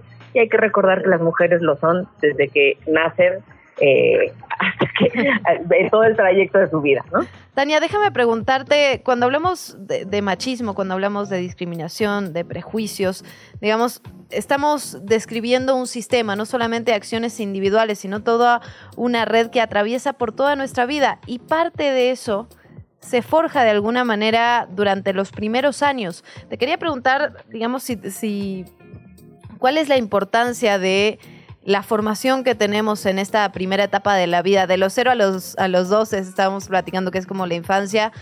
Todo lo que aprendemos aquí después nos va a costar mucho, tengo la sensación, romperlo, aunque sea culturalmente y se pueda romper, pero cuesta un poquito más. Absolutamente. Fíjese que en, en este periodo que ahora ya sabemos reconocer y nombrar como primera infancia, existe, además es una evidencia científica, existe una plasticidad neuronal enorme, es decir, un niño o una niña puede aprender muchísimas más cosas en sus primeros cinco o seis años de vida de lo que se va eh, convirtiendo después, ¿no? Entonces es cierto que lo que se aprende en ese momento es fundamental. Y además hay buenas noticias y estas son que em, también las, las niñas, los niños en una edad temprana pueden eh, también ser mucho más incluyentes, fíjense. Es, es bien interesante asomarnos a otros instrumentos como la encuesta eh, Nacional sobre Discriminación, la ENADI, que siempre que se ha hecho en un módulo en donde le preguntan a, chavitos y chavitas, ¿tú estarías de acuerdo con que una mujer negra fuera presidenta? Arriba del 90% dicen que sí. ¿Vivirías con una persona con VIH? Sí. ¿Te harías amigo o amiga de una persona con discapacidad? Sí. Es decir, a discriminar aprendemos a lo largo de la vida eh, y este tipo de estigmas no, no les son naturales, no son congénitos en la humanidad. Entonces, claro que es un momento fundamental para que todos esos prejuicios y estereotipos machistas, esas prácticas eh, que a través de las palabras, pero también de las conductas y del reforzamiento con todo lo que vemos, eh, que hacen que la cultura machista pues sea tan tan profunda, tan arraigada en nuestro país, a veces sin verlo, eh, que vayan desarticulando. Si logramos que en esta etapa niñas y niños también aprendan cuestiones sobre igualdad, aprendan cuestiones eh, sobre por qué sí es importante detenernos a ver los obstáculos que están viviendo las niñas, estaremos eh, construyendo un presente y por supuesto un futuro, esperamos, mucho más justo es la conversación, Tania, te robamos un minutito más, eh, más común que yo tengo con otras amigas que tienen, por ejemplo, hijas chiquitas, ¿no? Que sí le digo, que no le digo. Y ahora que escuchábamos a esta pequeña diciendo, pues mis papás dicen que hay cosas más peligrosas para mí, te hago la pregunta, eh, con todo el expertise que tienen ustedes, con todas las diferentes expertas y expertos que les han acompañado y asesorado, ¿qué sí le digo a mis hijas, qué no le digo a mis hijas? Es decir, el mundo es más peligroso para ti, el mundo va a estar más cañón para ti. ¿Se lo digo, no se lo digo? ¿Cómo? Ay, sí, es la pregunta del millón. Ya Yo creo que todas Ayuda. las mamás, maestras y mujeres que acompañamos chavitas lo decimos. Yo les diría una cosa, eh, hay que confiar en su capacidad, hay que confiar en su inteligencia eh, e ir diciendo las cosas que nos preguntan. Quizá no adelantarnos hacia cosas que todavía no están en su horizonte, pero ir respondiendo con honestidad las cosas que les vamos diciendo. Y, muy importante, no nada más decir, sí, mija, el futuro va a estar rudo, sino, como decían las abuelas, el remedio y el trapito.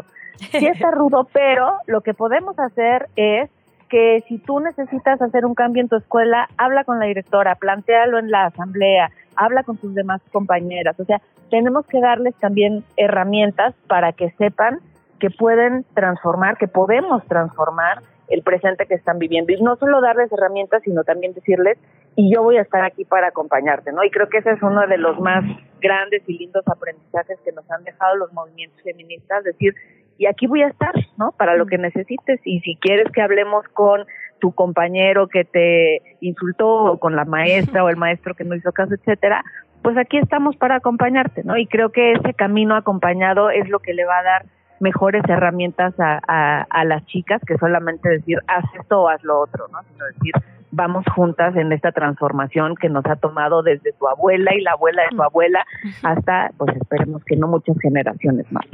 Ir juntas y confiar en las herramientas que ya se tienen. Tania, con eso nos quedamos. De verdad, muchísimas gracias por platicar con nosotras. Ya sabes que las puertas, los micrófonos están abiertos cuando quieras. De verdad, muchísimas gracias. Mil gracias a ustedes también y al público que nos escucha, que sepan que el día de hoy, todos los días, en Redim tenemos un montón de información para pensar, por ejemplo, en las niñas poderosas. Ese es el, llamado que hacemos desde hace algunos días, ¿no? No verlas como vulnerables, sino verlas como poderosas eh, y aprender que son diversas, ¿no? Tenemos que asomarnos también a saber cómo están viviendo las niñas afrodescendientes, las niñas con discapacidad, las niñas de la diversidad sexual. Entonces, asomémonos con, con gusto y asombro y con ganas de acompañar a ese mundo. Y bueno, en Redima aquí estamos para acompañar esta conversación y este descubrimiento. Así lo haremos. Tania, como siempre, un gusto escucharte. Un gran abrazo y ojalá que sea pronto la siguiente. Igualmente, un gran abrazo, muy buen día y felicidades a sus chavitas interiores. ¡Qué bonito! Las leemos en arroba Derecho Infancia, la Red por los Derechos de la Infancia, haciendo una labor fundamental para nuestro país. Te invitamos a seguir la conversación en redes sociales. Nos encuentras en TikTok, Instagram y Facebook como arroba que pasa. Y en Twitter desde la cuenta de Chilango, arroba chilango.com ya salió, ya se levantó, ya va al trabajo. Cuéntenos, oiga, si, si se viene levantando yo, la verdad, le voy a mandar toda mi envidia radiofónica. Sí. Debe ser un porcentaje pequeño, ¿no? De la ciudad, el que se levanta tan, ahí veces tan tarde. Bueno, no, es tarde, con todo respeto a quien se va levantando, eh, pero yo creo que la mayoría es tempranera, ¿no? Aquí en la capital. Sí, yo, yo creo que sí, porque además tenemos largos viajes normalmente. Pero bueno, ah, habrá que ver. Sea como sea, bienvenidos, bienvenidas a ¿Qué Chilangos pasa? Cuéntenos en arroba ¿Qué Chilangos pasa? En TikTok, en Facebook, en Instagram. Y, oiga, no solo es dormir, es cómo durmió. Porque a veces son poquitas horas que son muy poderosas, a veces son eh, muchas horas que no son nada poderosas. Y para ello vamos a hablar con un especialista. ¿Cuáles son las implicaciones de dormir o de no dormir? Carlos Toledo, médico internista, somnólogo, profesor adjunto de alta especialidad de medicina del sueño por la UNAM. Bienvenido a este espacio. Muchísimas gracias. Hola, buenos días. Muchísimas gracias por, por la invitación muchísimas gracias a ti. Estábamos hablando ya de los chilangos, de a qué hora se levantan, a qué hora se van a dormir y la verdad parecía un poco irónico, ¿no? Porque con este horario que tenemos aquí con Luisa, no podemos decir que somos las que mejores dormimos, sinceramente, pero a veces no tenemos idea de la dimensión que tiene esto, el impacto, ¿no? Las consecuencias, pues.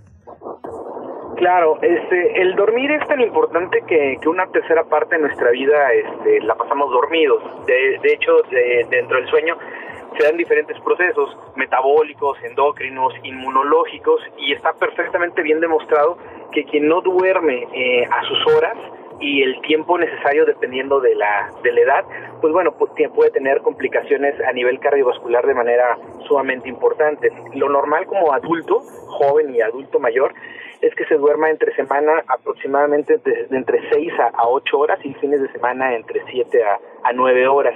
Si yo duermo más o duermo menos, aumenta el, el riesgo de mortalidad hasta en un 25%.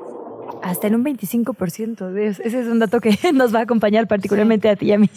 Eh, Luciana, nos decías entonces, hay eh, varios tipos de procesos. Ayúdanos a entender entonces, digamos, que directamente cuál es la afectación por no cumplir concretamente estos procesos. Es decir, ¿qué tengo que detectar yo? A lo mejor me está pasando algo y no me doy cuenta que en realidad es por falta de sueño. Claro. Eh, si la persona tiene problemas para conciliar el sueño, para mantener el sueño, o si su sueño no es reparador, hay algún tipo de problema, ¿no? O sea, dentro del insomnio, que es una de las, de las enfermedades principales, es porque eh, hay una latencia de sueño prolongada, es decir, yo me acuesto a las 10 de la noche y tardo más de 30 minutos en poder llegar a conciliar el sueño. O está el insomnio de mantenimiento, en el que la persona se duerme a las 10 de la noche, eh, se duerme rápido, pero se despierta eh, a las 2 o, 3 de la mañana. O que la persona duerme, pero en la mañana se despierta y, siente como que le hizo falta eh, dormir un poco más. Y tenemos este tipo de problemas, eh, pues bueno, vamos a tener alteraciones en la memoria, eh, alteraciones en la atención, alteraciones en el cálculo, problemas de, de ansiedad, irritabilidad, debido a que no podemos llegar al sueño reparador. Dentro del sueño como tal existen dos tipos de sueño, el sueño que es el considerado ligero y el sueño profundo. En el sueño profundo es en el que seguramente a todos les ha pasado que duermen cinco minutos y despiertan con muchísima energía. Esto es porque inmediatamente entran al sueño profundo. Y el sueño ligero es que pueden dormir 6, 7, 8 horas y despiertan como que si les hizo eh, todavía falta descansar un poco más, ¿no? Y esto se debe a, diferentes enfermedades que se relacionan este, eh, durante el, el dormir. Entonces, eh, dentro de las complicaciones por eh, la falta de sueño, pues bueno, son problemas principales relacionados a ansiedad y si no se controla, posteriormente puede llegar a algún tipo de problema un poco más importante, como es la, la, la depresión. Y también en buena parte es porque no tenemos una adecuada higiene de sueño, es decir, la mayoría de las personas no sabemos descansar de la manera adecuada. En nuestra época, por ejemplo, eh, los dispositivos electrónicos, hablando de las tabletas, los celulares, la televisión, emiten una luz blanca. Esta luz blanca pasa al ojo, del ojo llega una parte del cerebro que se, encarga, que se, encarga de la secreción de una hormona que se conoce como melatonina, que seguramente la habrán escuchado y que inclusive hasta la venden en, en las farmacias sin receta para, para, eh, como, como, medicamento para dormir. Realmente este, este, este fármaco no nos sirve para eso, ya que todos producimos melatonina. Sin embargo, si yo estoy viendo alguno de estos tipos de dispositivos electrónicos, no voy a poder secretar esta sustancia y por lo tanto mi sueño de mantenimiento va a estar de manera incompleta y esto va a ocasionar problemas a, a largo plazo, por lo tanto se recomienda este tipo de dispositivos electrónicos no verlos una hora antes de dormir. Inclusive muchísimos teléfonos celulares cambian de una luz blanca a una luz amarilla justamente para intentar disminuir este efecto en la producción de esta sustancia. Eh, otra de las recomendaciones que se llegan a, dar para poder conciliar el sueño es eh, bañarse por, por las noches. Esto principalmente es porque es mucho más fácil que yo me duerma estando muscularmente cansado que si no, otra de las cosas que se recomienda es eh, tener horarios específicos para dormir, ¿no? A veces yo me acuesto a las 10, a veces me acuesto a las 12, a veces me acuesto a la 1, no tengo un horario como tal en especial y por lo tanto mi cerebro no sabe a qué en qué momento tengo que conciliar el, el sueño. Les pongo otro ejemplo que seguramente les ha pasado. A lo mejor han tenido un viaje importante o algo que hacer al otro día de manera importante y sin un despertador en punto me levanto a las 5 de la mañana. Yo tengo un viaje mañana, entonces en punto, porque yo una noche previa ya programé a mi cerebro para despertarme a esa hora. Dentro del cerebro tenemos una parte que se llama núcleo supraquiasmático, que es como el marcapasos del sueño, y que le permite al cerebro poder saber la hora independientemente que estemos dormidos. Así como puedo programar a mi cerebro para yo levantarme a esa hora, muchas veces el problema de las personas a las 2 o 3 de la mañana se levantan, van al baño y ven el reloj. Y al momento de ver el reloj, el cerebro sabe que en ese momento se tiene que estar levantando. Muchísimos de los pacientes llegan a la consulta refiriendo eso, ¿no? Doctor, yo me levanto diario a las 2, me, levanto diario a las 3 de la mañana y no sé por qué, y pues es básicamente por esta asociación que hacen al momento de estar viendo eh, el, reloj en en la pared o en cualquier otro tipo de, de, lugar que se tenga en la, en la habitación, ¿no? Que son una de las recomendaciones que, que se llegan a hacer directamente para intentar eh, que los pacientes puedan conciliar el sueño antes de llegar a la parte de, de, fármacos, ¿no? El consumo de, bebidas cafeinadas, este, por ejemplo, eh, eh, más que el café como tal, sino este tipo de, de, bebidas que tienen altos niveles de cafeína, son, digo, lo, una taza de un café americano aproximadamente tiene unos 35 miligramos de cafeína, ¿no? Una taza pequeña. Eh, estas bebidas energéticas tienen alrededor de entre 400 a 500 miligramos de cafeína. Entonces, si yo me estoy tomando unas sustancias, pues estoy acelerando mi corazón y por lo tanto evita que pueda llegar a conciliar el sueño de, de una manera adecuada. El realizar ejercicio siempre es, es bueno y se recomienda, digo, para personas que tienen problemas para dormir antes de las 6 de la tarde, porque si yo lo realizo después de las 6 de la tarde, eh, puedo, eh, bueno, más bien voy a generar endorfinas que son promotoras de la, de la vigilia. Eh, tener cenas ligeras, ¿no? O sea, a veces yo ceno pozole y pues bueno, el, problema no es que tenga problemas para dormir, sino que el reflujo no me está dejando... Este, que no sabe, que no sabe, sí, doctor. Ay, doctor, pues tomamos nota, la verdad, qué interesante, qué interesante el tema que nos plantea. Muchísimas gracias por todos los tips. Creo que es algo que vamos a tener que seguir platicando mucho más a profundidad, porque hay, digamos, infinitas preguntas que se me ocurren en este momento para seguir platicando con usted. Si nos permite, dejamos la conversación abierta. Y ahí nada más rapidísimo, ¿hay algún dato en la clínica de sueño de la UNAM o dónde puede la gente, digamos, ver eh, detallado todo esto que nos dijo? Sí, este, hay diferentes tipos de, de clínica, digo, por excelencia es la, clínica de sueño, la UNAM, que se encuentra dentro del Hospital General de, de México. Este, ahí pueden hacer la, la cita, digo, para diferentes eh, especialidades. Eh, mm, mm, rápidamente les, les comento, ¿no? La, las personas tienen la idea errónea de que si tengo algún problema de sueño tengo que ir con el psiquiatra o tengo que ir con el neurólogo. Digo, habemos especialistas, somos somnólogos, nos dedicamos a la medicina del sueño, que es, eh, nos especializamos en cualquiera de los 59 padecimientos relacionados con el sueño. Dejamos la invitación abierta, doctor. Muchísimas gracias de verdad por platicar con nosotras esta mañana. No, muchísimas gracias por la invitación. Buen día. Buen día. Buen día. Hoy también es el día de salir del armario, de salir del closet. Es una efeméride sobre la que tenemos muchas dudas. Para empezar, si está vigente, ¿no? O, si debemos justo, o cómo más bien debemos abordarla. Por eso mejor le, presenta, le preguntamos a, y le presentamos también a alguien que nos puede resolver estas dudas. Ricardo Torres es presidente de la Asociación Fuera del Closet. Bienvenido, Ricardo, ¿cómo estás? Buen día. Hola, ¿qué tal? Muy buenos días. Muy bien, muchas gracias. Saludos a ustedes y a todo el auditorio. Muchísimas gracias, Ricardo. Pues ya estaba lanzada la pregunta. Teníamos muchas dudas sobre este concepto de salir del closet. ¿Es vigente todavía? O sea, entiendo que no debería haber un closet, pero ¿lo tenemos todavía ahí como un concepto vigente actual en nuestros días, Ricardo? Sí, claro. Mira, el día para salir del closet es de una iniciativa que nace en Estados Unidos eh, relacionado a, um, a los activistas que buscan conmemorar la lucha histórica de Stonewall y ahorita, eh, de hecho, Human Rights Campaign, eh, que es una iniciativa también por parte de Organización de las Naciones Unidas, maneja este día justamente como una forma de visibilización eh, y buscando también que las personas eh, de la diversidad sexual y de género pues justamente encuentren estos espacios seguros para poder expresarse y vivir su identidad de una forma plena. Eh, sobre todo es bien interesante la pregunta que comentas, ¿no? O sea, la vigencia en el tema del closet. Y lamentablemente todavía tenemos eh, una gran cantidad de personas que pues siguen estando restringidas, ¿no? Bajo esta idea del closet, entendiéndolo incluso hasta como un concepto cultural muy arraigado de cómo las familias siguen teniendo pues incluso hasta violencias muy recalcitrantes en contra de sus hijas e hijos, pero también la sociedad en general. O sea, el closet no nada más es interno, sino también Mm. colectivo.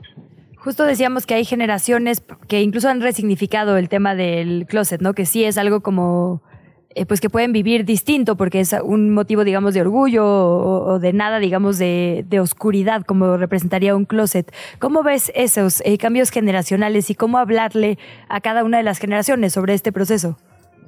Mm, Yo creo que ha sido un, también un cambio bastante interesante porque anteriormente, desde los inicios de la década, por ejemplo, del movimiento LGBTTI en México, eh, pues salir del closet era un acto eh, de gran valentía, ¿no? Mm. Sobre todo por, eh, por una exposición bastante directa en la sociedad, en una sociedad que se encontraba pues mucho menos informada o politizada pero ahora también no digo que no sea un acto de valentía, sino que esta visibilización nos empodera más a las personas LGBTI en estas nuevas generaciones. Ahora incluso podemos hablar de nuevas orientaciones o nuevas identidades y no no nuevas por el hecho de decir que no, no hayan existido, sino que ahora tienen un poder de nombrarse, ¿no? O sea, ahorita hablamos incluso hasta con estas palabras mucho más referidas, ¿no? Lo que mucha gente conoce como etiquetas, pero anteriormente, eh, pues era incluso hasta referirse a la, a- la población como pues con palabras muy peyorativas. Entonces, eh, ha sido un gran paso y, y justamente yo creo que seguir saliendo del closet en una sociedad como esta, ¿no? Que todavía sigue teniendo tanto prejuicio o estereotipo, eh, pues es un acto también político, ¿no? Es un acto de posicionarse dentro de, esta sociedad y eh, saber que las personas LGBT existimos, que no somos extraterrestres ni alienígenas y que estamos presentes en familias, en trabajos, este, en escuelas. Entonces, todo eso marca una existencia, un antes y un después, incluso dentro de nuestros propios círculos cercanos. Ricardo, en ese sentido y pensando un poco en todos los avances que ha habido, pero algo otra de los temas que platicábamos es las desigualdades que hay, ¿no? A veces tengo la sensación de sobre estos temas, también sobre el feminismo. ¿no? Tenemos, le hablamos a cierto círculo, pero nos olvidamos muchas veces que si caminamos tantito para el costado, eh, la situación, la realidad, los prejuicios son otros realmente de lo que vivimos nosotros. ¿Cómo, cómo estás viendo, digamos, el panorama general pues mira, e, es un panorama, eh, um, podríamos decirlo alentador, pero también yo creo que eh, no del todo. ¿Cómo es esto? Por ejemplo, hemos tenido pues grandes avances, eh, como lo decía, en la visibilización, incluso hasta dentro de, de, los avances políticos, ¿no? O sea, por ejemplo, ahorita hablar de matrimonio igualitario en toda la entidad era casi imposible hace 10 años. Eh, digo, perdón, en todo el país era casi imposible hace 10 años, ¿no?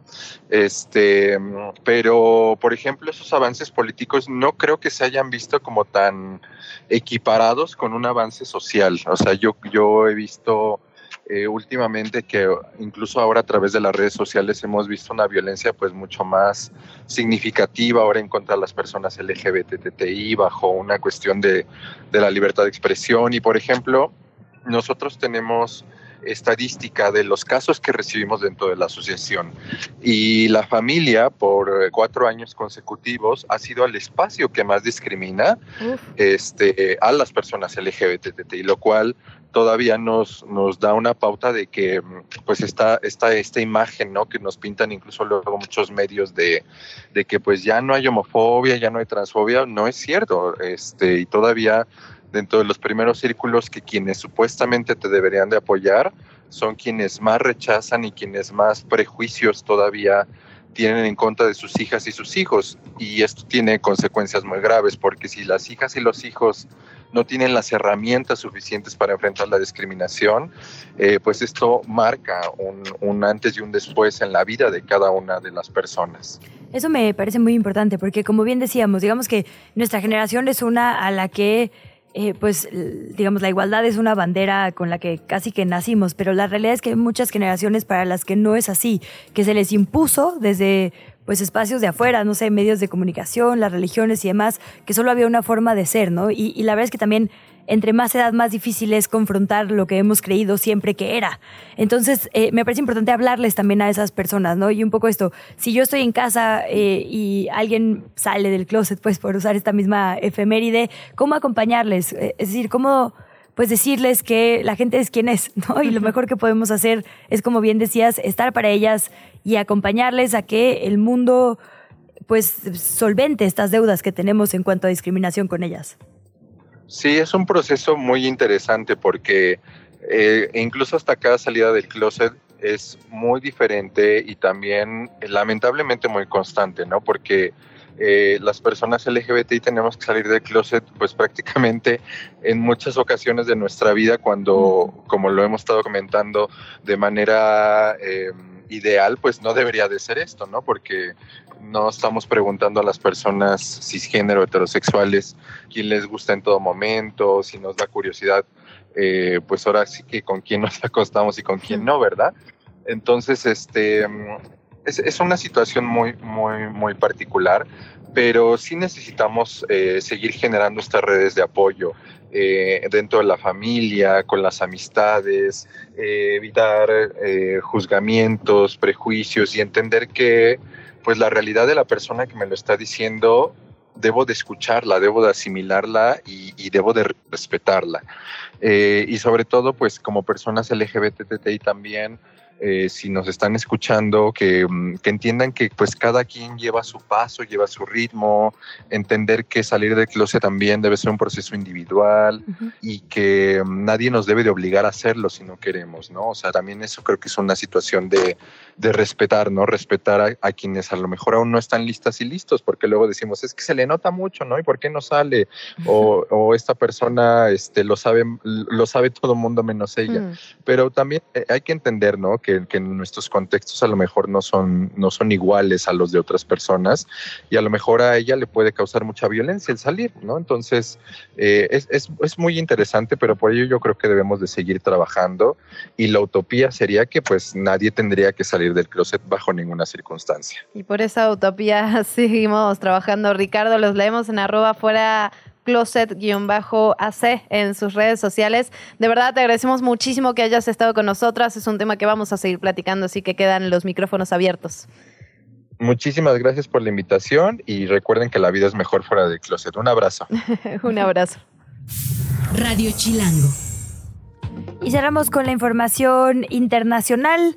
La Comisión Europea le dio este martes, ayer martes, 24 horas al propietario de X, antes Twitter, Elon Musk, para informar de las medidas que va a aplicar su empresa para eliminar el contenido terrorista e ilegal que según Bruselas, sede de esta comisión, está circulando en la red social.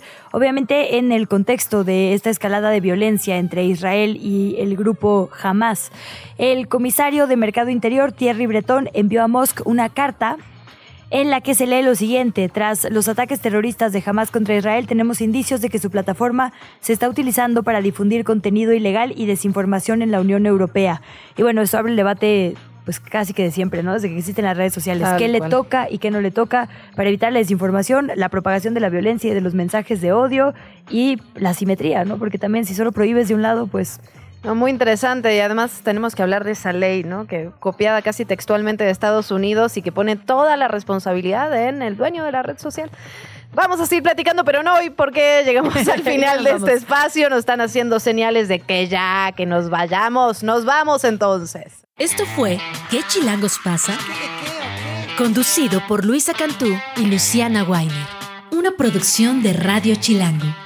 Escucha un nuevo episodio de lunes a viernes en tu plataforma de podcast favorita.